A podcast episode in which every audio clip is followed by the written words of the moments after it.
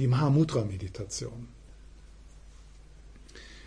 Die Mudra, äh, das Mudra ist so, also in, in vielen Meditationen oder in den meisten Meditationen äh, ist die Einladung, ist die Neugierde auf den Inhalt deiner Erfahrung. Ich denke, das ist relativ klar, was ich meine mit Inhalt deiner Erfahrung. Ja? Semmen in Tibetan. Das ist also die Empfindungen, die Sinn, der Strom der Sinnesdaten, ja, und das, was der konzeptuelle Geist daraus macht. Das ist der Inhalt deiner Erfahrung. Und äh, damit arbeiten wir erstmal zunächst. Und was wir äh, jetzt so erforscht haben, ist, wie wir, wie wir durch äh, liebevolles, liebevolles, neugieriges Gewahrsein enge äh, in Inhalt deiner Erfahrung beginnen auflösen, zu beginnen, zu, beginnen zu heilen. Ja? So, das ist soweit so gut. Diese Art der Meditation ist relativ nicht einfach, aber äh, es ist so ziemlich klar, was wir da zu tun haben oder was das Objekt ist, das wir betrachten. So, jetzt. Jetzt kommt's. jetzt kommt's. Jetzt verliere ich 45 Prozent der Zuschauerinnen. deswegen, deswegen darf man da nicht zu steil hineingehen, ja, weil sonst sind die Räume leer, ja. Weil, weil dieser Moment, der jetzt bei, äh, bei Marianne so ganz spontan Sicher, weil immer auch wieder diese Frage da gewesen ist, ja. Also ganz spontan ist diese Neugierde plötzlich erwacht. Ja? Und das ist dann so, dass, dass die Aufmerksamkeit zurückgenommen wird und du neugierig wirst auf das, was aufmerksam ist. Du bringst also die Aufmerksamkeit zu ihrer Quelle zurück. So als ob du die Augen so zurückrollst. Ja? Du rollst die Augen zurück. Oh, was schaut? Wo kommt das her? Gewahrsein. Wo kommt das her? Was ist die Quelle von Gewahrsein? Und dann entspannt. So, wenn das Gewahrsein neugierig wird auf sich selbst, und Gewahrsein als Substantiv, aber auch als Verb, also die, Neugier, die Neugierigkeit auf Gewahrsein, als Verb oder als Substantiv. Ein bisschen mehr als ein Verb. Nicht, wir, wir sind nicht auf der Suche nach einem Ding. Ja? So, wenn du Aufmerksamkeit äh, zurück auf sich selbst bringst, in die Quelle, was siehst du dann?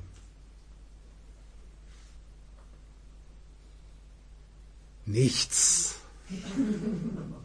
Rein gar nichts. Aber das nichts, wow. Das nichts ist the precious. Und jeder, jede Mystikerin, die in dieses in dieses Nichts schaut, ob das eine christliche Mystikerin ist oder eine tibetische Mystikerin, die kommt aus dieser Erfahrung nicht raus und sagt, schau da bloß nicht hin, schau nichts in nicht, schau nicht in, nicht in nichts, schau da nicht hin, das ist ganz fürchterlich. Nein. Die kommen aus dieser Erfahrung heraus und die singen Lieder, die starten Religionen, die hören überhaupt nicht mehr auf, aus dem, von diesem Nichts zu sprechen. Und die bemühen sich durch Worte, Leute neugierig machen, zu machen, in dieses Nichts zu schauen.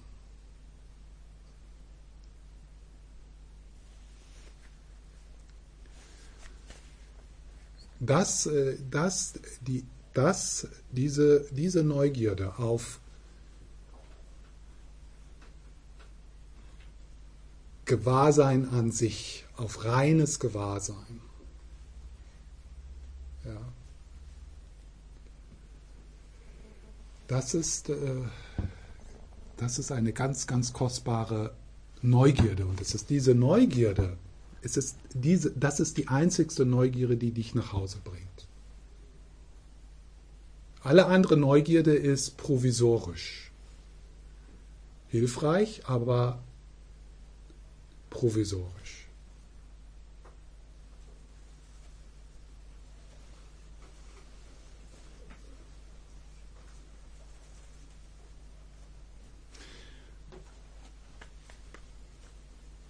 Um das mal in etwas anderen Worten auszudrücken, also von jemandem, das ist ja immer gut so äh, zu hören, äh, was in dieser Bewegung dann passiert. Ja? Sie sagt, die Augen gehen hinten auf. Ja? das ist genau, weißt du, das, no, wir sprechen jetzt, äh, äh, wir sprechen, wir teil, oder wir, wir werden jetzt neugierig auf etwas, oder ich bemühe mich, euch neugierig zu machen, ohne dass ich äh, zu steil gehe, ja, äh, auf etwas, was jenseits aller Worte und Konzepte ist, das unser konzeptueller Geist nicht, ähm, nicht greifen kann. Deswegen, wenn sie, wenn sie diese Erfahrung irgendwie beschreiben will, dann sagt sie sowas Verrücktes wie die Augen gehen hinten auf. Aber ich weiß, was du meinst. Ich weiß total, was du meinst. Äh, weiß es ist nicht, dass ich das weiß, aber da ist so ein, ein Erkennen in dem, was du sagst. Deswegen äh, werden diese, äh, diese, diese Anweisungen eher so in Form von Gedichten oder Gesängen, ja? die, die Gesänge von Milarepa oder ja? Äh, äh miteinander geteilt.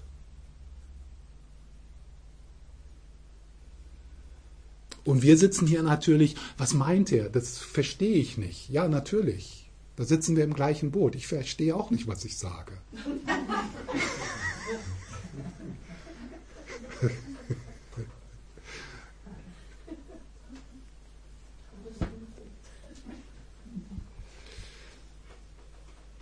So, das ist aus dem Buch von Zogni Rinpoche. Und er sagte, sagt hier, ich möchte Ihnen die Geschichte eines meiner Schüler erzählen, der kurz nacheinander seine Arbeit, sein Haus und seine Eltern verlor. Ja? Wenn wir das mal äh, so, das kennen wir ja, also vielleicht haben wir nicht alles drei auf einmal erlebt, aber es geschehen ja immer wieder diese Zeiten in unserem Leben, wo so alles zusammenbricht. Ja? Als das passierte, so erzählte mir, so, er, so, er, so erzählte er mir, verbrachte ich viel Zeit damit, den Schmerz, die Enttäuschung und die Trauer zu betrachten, die ich empfand. Ja? So.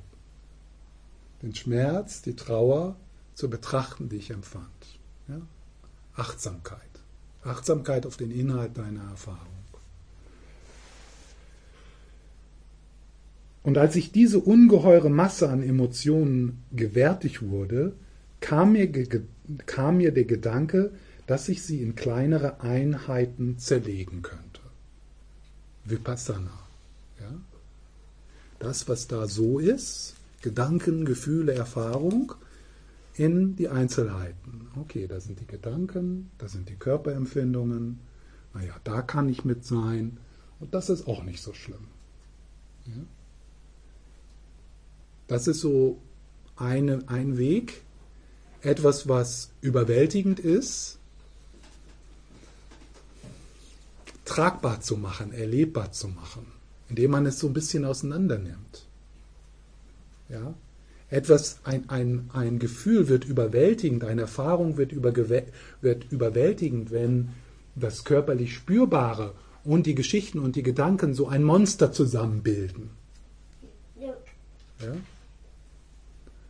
Und im Vipassana, in der, in der Vipassana-Ansicht, nimmt man das so auseinander und stellt dann fest, dass die einzelnen Bestandteile workable sind. Ja? So, ich habe ja dieses Beispiel der Angst in der Nacht. Ja? Okay. In den Bauch atmen, mit den Körperempfindungen sein, die Gedanken als Gedanken erkennen. Und so wird jede, jede überwältigende Erfahrung wird, ich weiß nicht, was wäre ein gutes Wort, wird tragbar oder aushaltbar. Ja, genau, aushaltbar.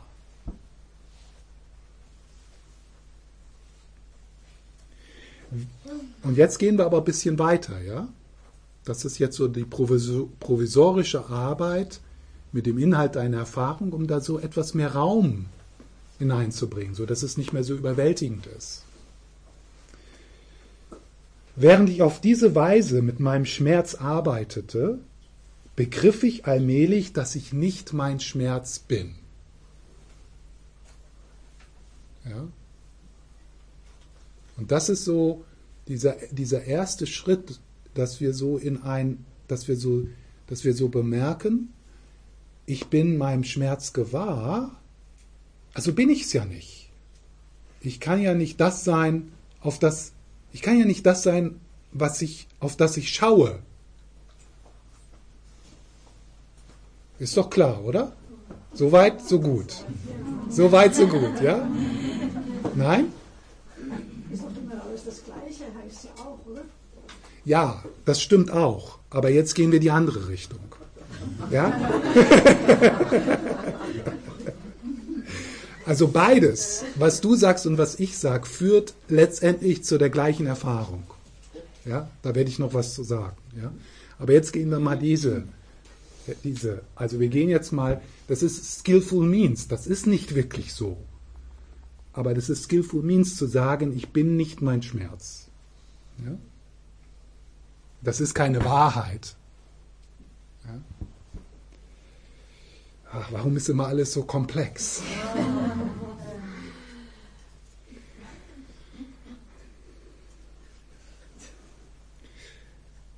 Begriff ich allmählich, dass ich nicht mein Schmerz bin. Das war, eine unmittelbare, äh, das war eine unmittelbare Erfahrung und hatte nichts mit intellektuellen Überlegungen zu tun. Ich war nicht meine Enttäuschung. Ich war nicht meine Trauer. Ja? Das ist so, was manchmal so der, das, der Beobachter selbst genannt wird. Also, dass man sich so aus der Verstrickung etwas, etwas herauszieht und so bemerkt, ah, ich bin größer als alles das, all, ich bin größer als das, was in meiner Erfahrung passiert. Ich bin größer als das.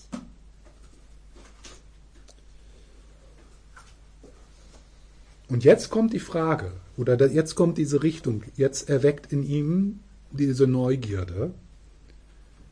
Was oder, oder wer auch immer ich war,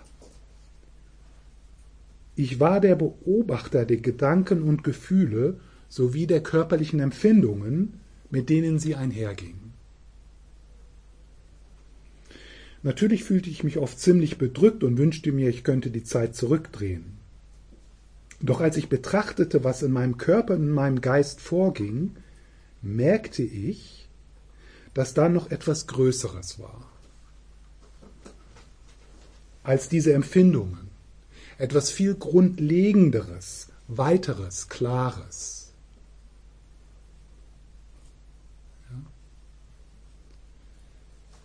Ich bemerkte, dass da noch etwas Größeres war. Also das sind jetzt alles so Worte, ja?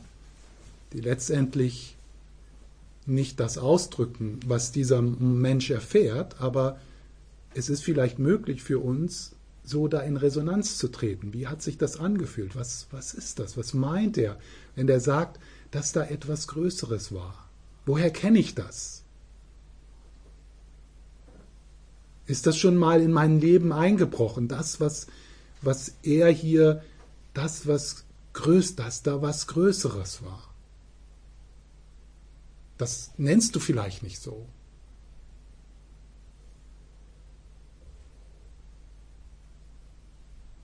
Was meint er damit? Ist das, ja, ist das etwas, was wir vielleicht erkennen?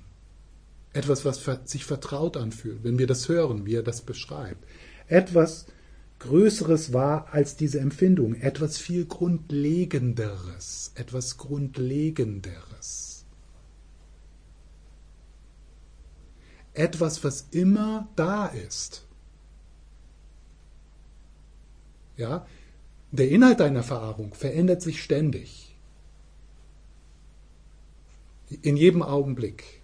Das, was du zehn Jahre, vor zehn Jahren gedacht hast, was du gefühlt hast, was du empfunden hast, ist total anders als das, was du jetzt denkst, fühlst und empfindest.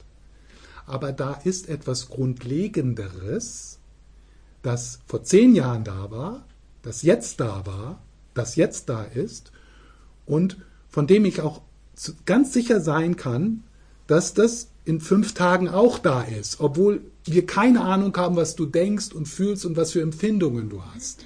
Weil alles kann jederzeit passieren. Wir haben keine Ahnung, was im, Konte im, im, im Inhalt unserer Erfahrung passieren wird die nächsten Tage. Was wir aber wissen, ist, dass dieses Grundlegendere da ist und da sein wird.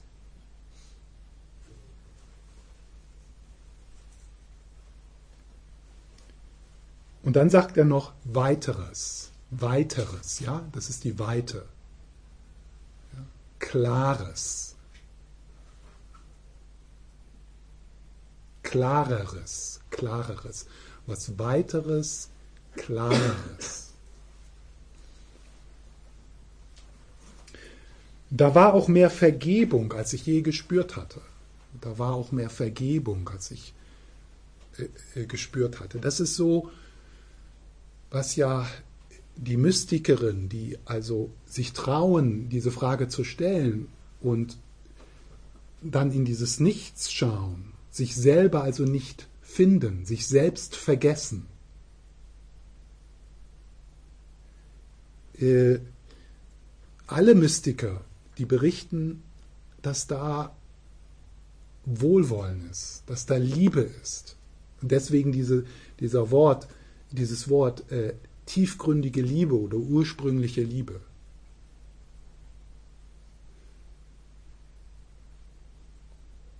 Also wenn du in dieses Nichts schaust, da ist nicht nichts, sondern da ist alles. Das geht so. Du schaust also, du schaust, findest dich nicht, vergisst dich, so. Ja? So geht das. ja, das ist also die Mudra, ja, so die Neugierde auf den Inhalt, dann das, dann das, oh, wer schaut, wer ist gewahr? Oh, niemand, da ist nichts, da ist nichts. Ja, Da gibt es dieses, äh, dieses schöne Zen-Gedicht.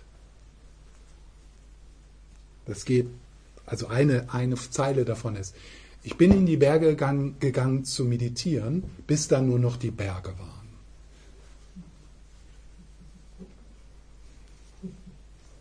Heidi hat genickt. Ja? Das macht natürlich keinen Sinn, aber irgendwas in dem, was ich gesagt habe, das hast du spontan irgendwie erkannt. Ja? Also du hast diese Erfahrung gemacht, dass du so oft in den Bergen gewesen bist und plötzlich warst du weg, aber da war dann nicht nichts, sondern da war alles. Und da war plötzlich dieses Weitere, dieses Klarere, dieses Grundlegendere. Man könnte dann vielleicht sagen,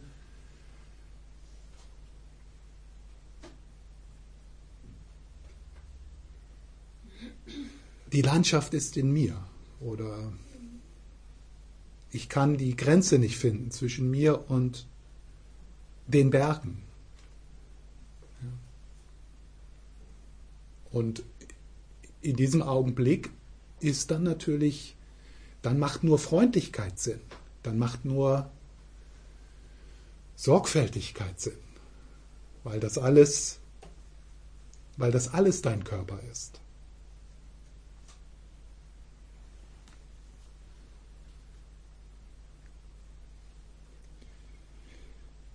Es war eine Offenheit, die einfach alle diese Ereignisse kommen und gehen ließ, ohne sie irgendwie persönlich zu nehmen oder in Worte zu fassen. Ohne sie persönlich zu nehmen. Denn es ist ja das Mini-Ich, was den Inhalt deiner Erfahrung persönlich nimmt. Das Grundlegendere ist etwas transpersonal.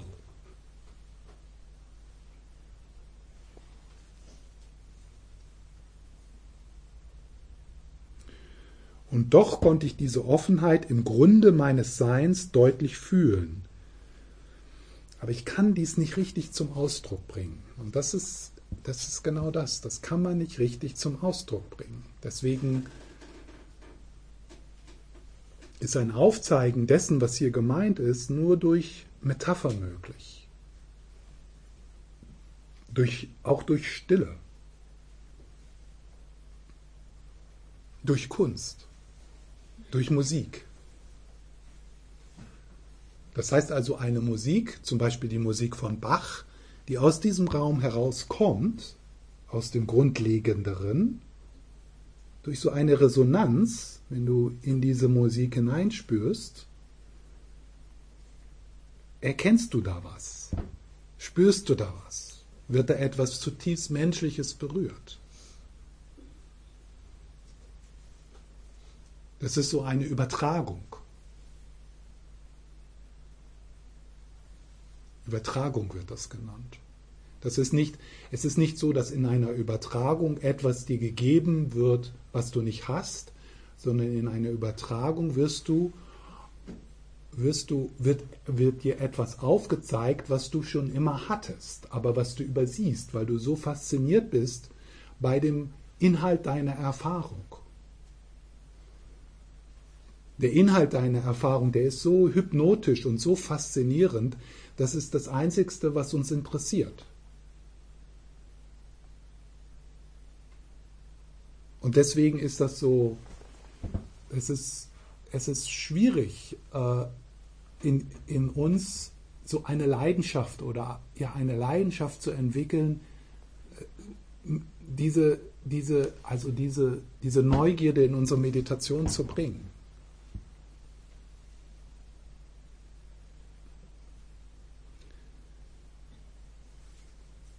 Manchmal muss es so sein, dass wir so in eine Krise kommen, also dass der Inhalt unserer Erfahrung so schwierig wird, äh, dass, dass es einfach, also dass, dass das einfach geschieht. Ja, so wie dieser Mann, ja, der ja, ja, genau, das war, ist ja genau das Beispiel.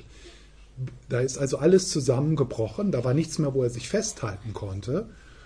Und dann ist das einfach, dann ist das für ihn einfach geschehen. Ja, dass er plötzlich, oh, da ist ja auch noch was anderes. Da ist etwas Grundlegenderes, etwas Weiteres, etwas Offeneres. Etwas, was immer da ist. Etwas, was ganz vertraut ist. So vertraut, dass ich es übersehe.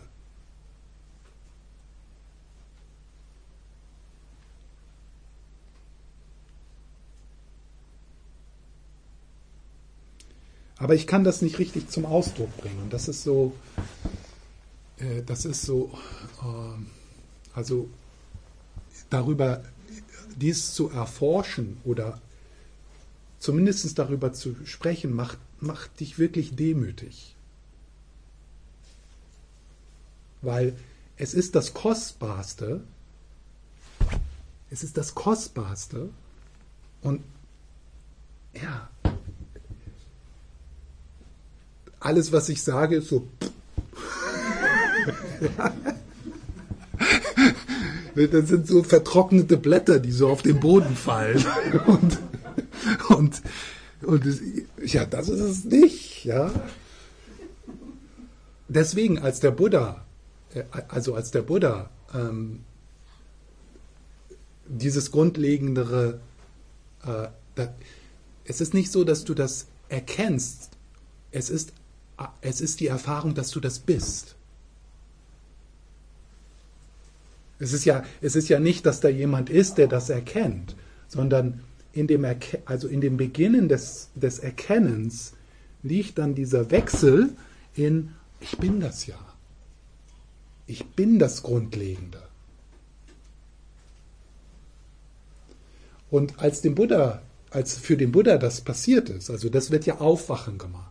Also Aufwachen im Buddhismus ist dieser, dieser Shift, Wechsel oder dieser Wechsel ist nicht so gut.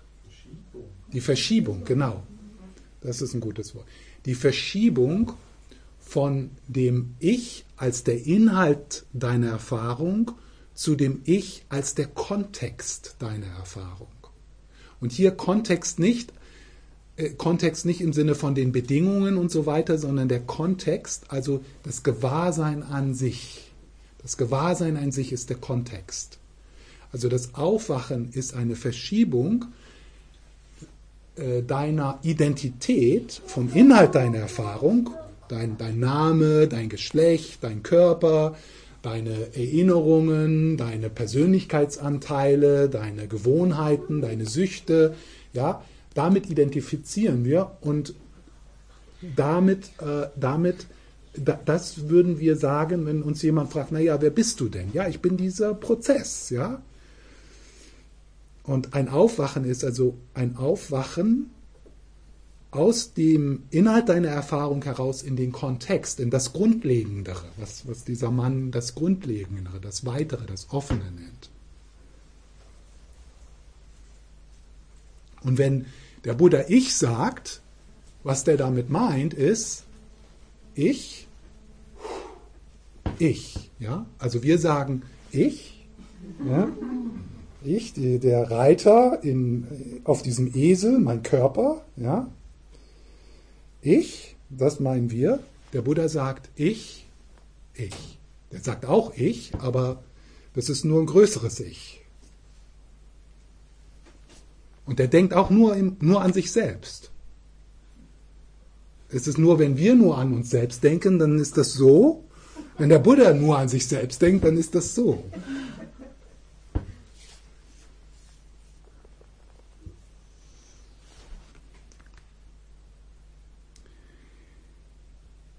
Aber ich kann das nicht richtig zum Ausdruck bringen. Und dann sagt der äh, Zogni Rinpoche, schreibt dann, ich finde, er hat seine Erfahrung sogar sehr gut ausgedrückt. So gut ihm das eben möglich war. Da sich eine Erfahrung der Leerheit nun einmal nicht wirklich in Worte fassen lässt. Okay. Äh, Verwirrung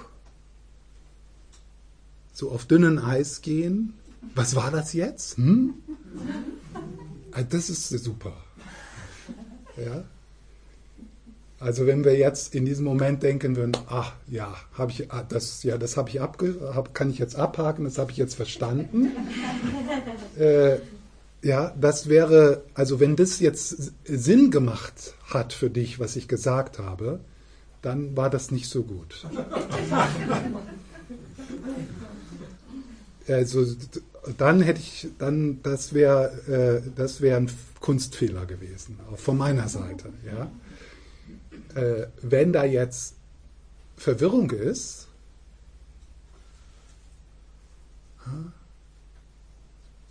das ist was, ja,